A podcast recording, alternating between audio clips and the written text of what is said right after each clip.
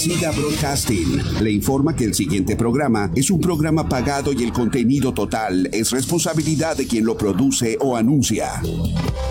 Primera Iglesia Cristiana de San Antonio, un nuevo comienzo y sus pastores, Rafael y Daniela Pérez. Rafael y Daniela Pérez. Le dan la bienvenida a su programa, Un nuevo comienzo, donde compartiremos del grande y bondadoso amor que Dios tiene para con nosotros. Y ahora prepare su corazón para recibir lo que el Señor tiene para su vida. Comenzamos buenas tardes mis amados amigos y hermanos a este su programa radial Un Nuevo Comienzo, Ministerio de la Primera Iglesia Cristiana en San Antonio. Les saluda su pastor y amigo Rafael Pérez y en esta ocasión mi esposa no está conmigo ya que está en una eh, cita médica, pero tenemos un invitado especial. Preséntate por favor. Hola, buenas tardes, mi nombre es Abdiel, soy miembro de la iglesia y soy el guitarrista. Amén, aleluya. Y hoy es, para nosotros, es un placer que esté con nosotros. Estamos planeando traer más adelantito un programa juvenil de nuestra congregación, por lo cual queremos que se vayan involucrando estos jóvenes. Es bueno que estemos preparando a la siguiente generación. Pero permítanos recordarles nuestra ubicación. Estamos en el 1501 de la calle Guadalupe Street frente a la farmacia San Jacinto, aquí en San Antonio, Texas. Si no tienes dónde congregarte, aquí te esperamos con los brazos abiertos. Nuestros servicios comienzan todos los domingos a partir de las 10 de la mañana con nuestra escuela dominical y a las 11 de la mañana nuestro servicio familiar, servicio de adoración a nuestro Padre celestial. Y todos los miércoles, comenzando desde las 7 de la noche, tenemos nuestro estudio bíblico y tiempo de oración. Si tienes alguna pregunta o algún comentario, puedes llamarnos al 210-784-6641. Una vez más el número telefónico 210-784-6641 o también puedes escribirnos al correo electrónico un nuevo comienzo gmail.com Bien, vamos a comenzar nuestro programa continuando con esta hermosa serie Sinfonía para el Alma.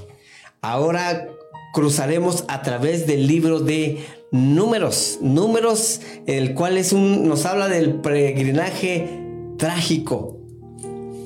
Mientras Judá estaba frente a ese hombre inocente que colgaba en una cruz probablemente no se daba cuenta de que estaba precisamente donde Dios quería tenerlo.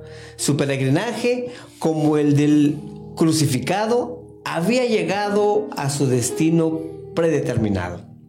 Tiempo atrás había sido un judío prominente, rico y bien respetado en la comunidad, pero Judá lo perdió todo en un relámpago de confusión y traición fue declarado culpable de un crimen que no cometió, sentenciado a los remos de una galera romana de guerra y su familia fue echada en la cárcel. Sin embargo, Dios aún estaba con Judá.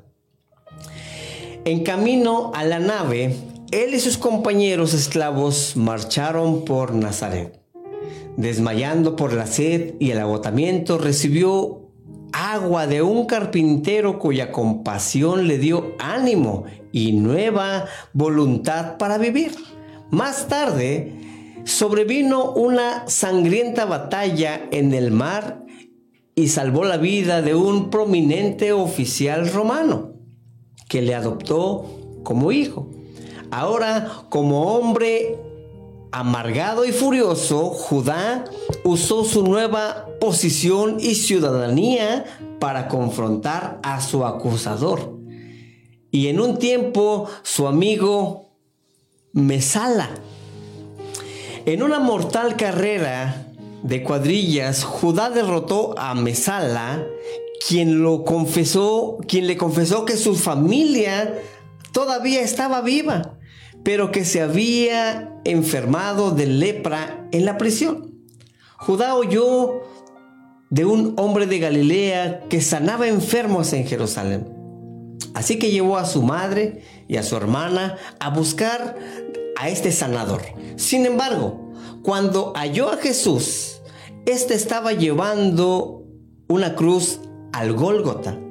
Al darse cuenta de que era el hombre que le había dado agua, Judá siguió a Jesús. Allí volvieron a cruzarse sus sendas. Mientras contemplaba al Hijo de Dios, vio lo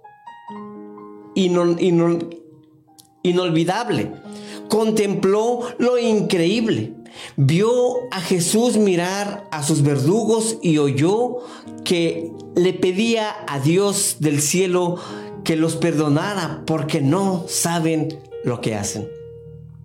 Todo el odio que Judá había encerrado en los puños crispados por la injusticia que había sufrido en su vida, pareció escapársele de sus manos ahora, ahora abiertas. Al fin, al pie de la cruz, Judá, como mejor le conocen, Ben Hur, halló paz y perdón.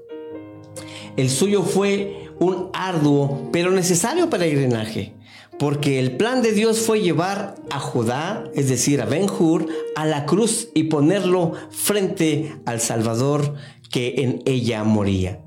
Si la película de Ben Hur tiene una lección para los creyentes, esta debería de ser que no estamos solos en nuestro peregrinaje espiritual.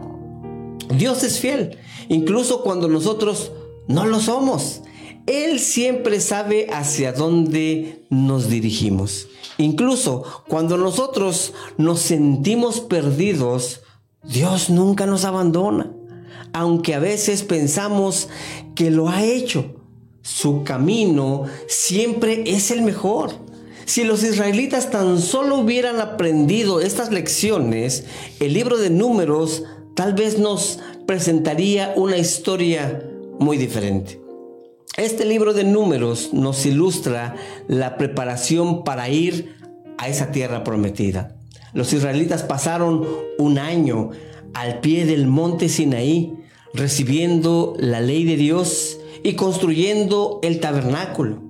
Ahora, en la preparación para su viaje a la tierra prometida, Dios ordenó a Moisés que organizara y contara al pueblo.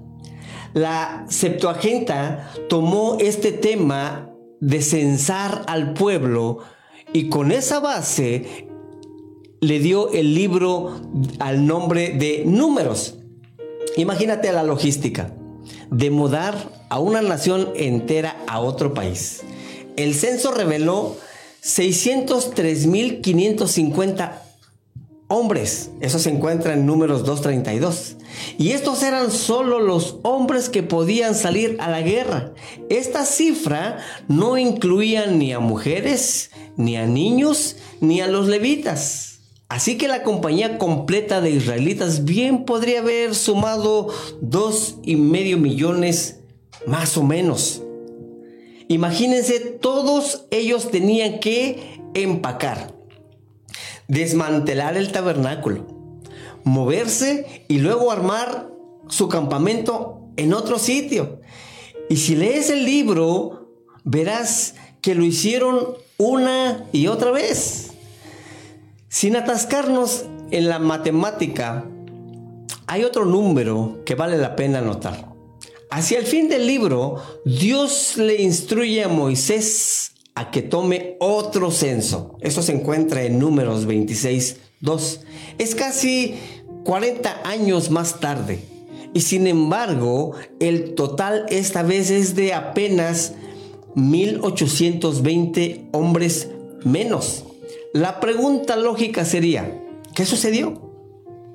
La lección es importante y clara, pues los eventos que tuvieron lugar entre este segundo censo y el primero nos muestran, uno, la fidelidad de Dios y dos, las consecuencias de la infidelidad del pueblo. Pero demos un vistazo panorámico a números. Miren, en los capítulos 1 al 10 estando en el monte Sinaí, ¿qué tiempo de expectación debe haber sido este para los israelitas? Habían sido librados de la esclavitud de Egipto y habían recibido la santa ley de Dios. Ellos eran objeto del afecto fiel de Dios y su identidad ya no dependería de las naciones que lo rodeaban, pues eran posesión singular y personal del Señor del cielo. Dios anhelaba moldearlos en una nación santa que reflejara su carácter. No era una tarea nada pequeña. Así que los retuvo al pie del Sinaí por algo así como un año para enseñarles, para organizarlos, para prepararlos, para vivir en la tierra que le había prometido a Abraham. En los capítulos 10 al 15, después de un año en el Sinaí, llegó el momento de avanzar. Imagínense esta, esta escena.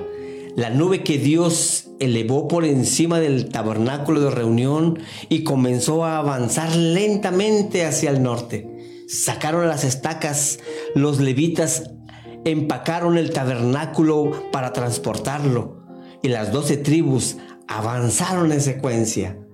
Cuando como viajeros, después de un largo descanso, los israelitas finalmente recibieron la instrucción de dejar el Sinaí y dirigirse hacia la tierra prometida.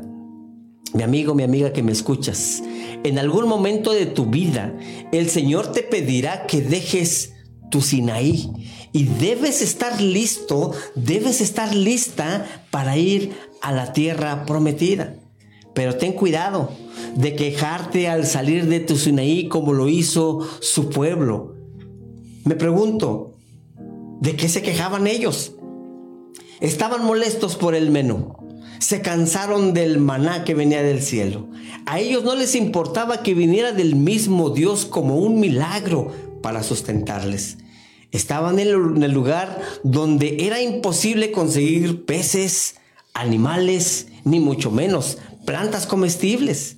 Ellos estaban prácticamente en un hotel de cinco estrellas, donde se les servía el alimento fresco directamente del cielo todas las mañanas, gratis.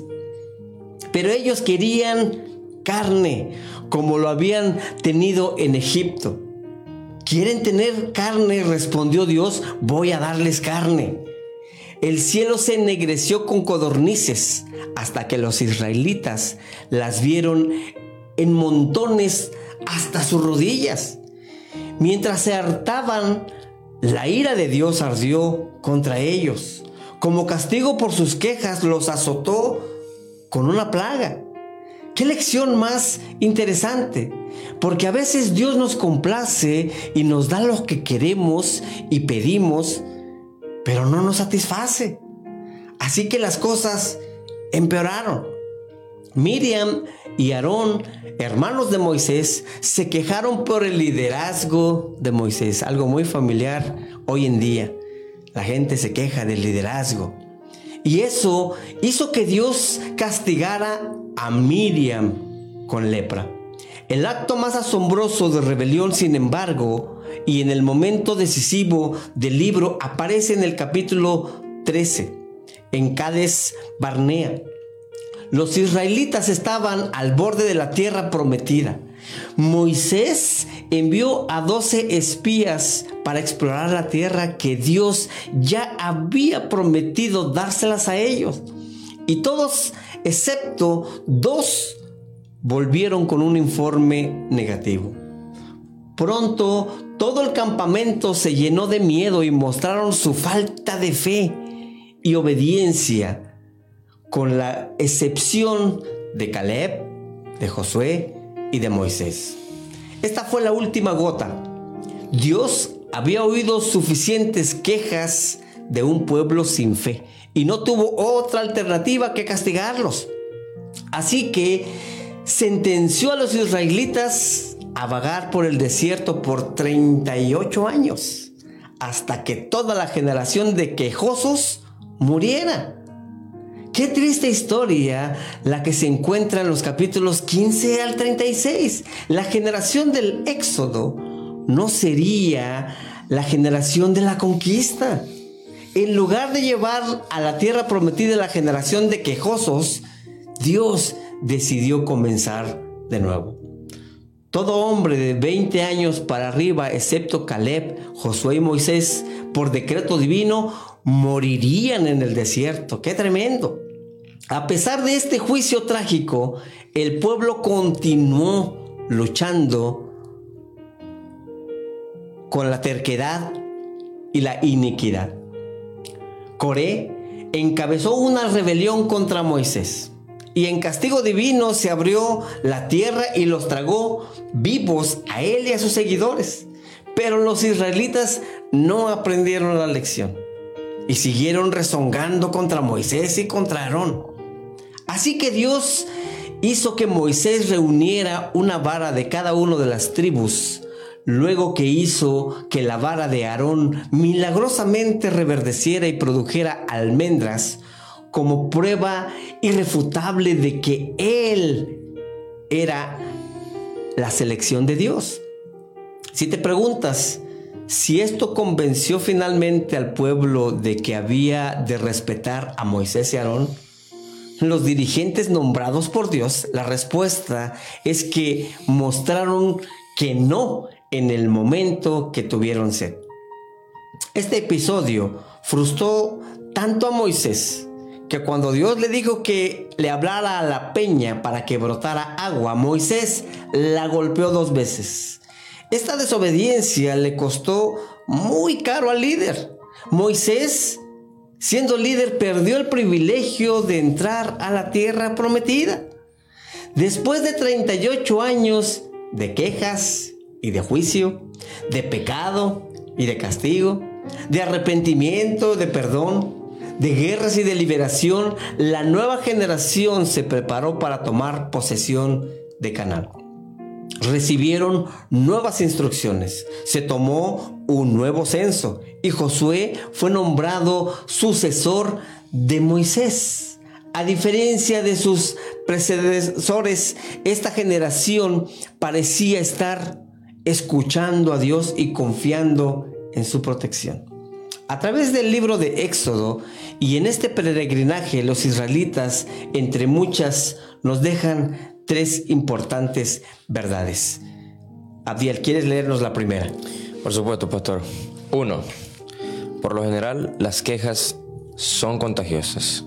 La queja muy rara vez se detiene con una persona, por lo de que manera personal te aconsejo que dejes de quejarte y deja ese Sinaí en el cual estabas y te, dirigías, te dirijas a Dios que te ha prometido paz sin dudarlo. Aleluya. No te quejes. Amén, aleluya. Deja de quejarte y sigue hacia donde el Señor te está dirigiendo. ¿Cuál es la segunda parte, Gabriel? La segunda parte son las dudas, a menudo son desastrosas, son dañinas.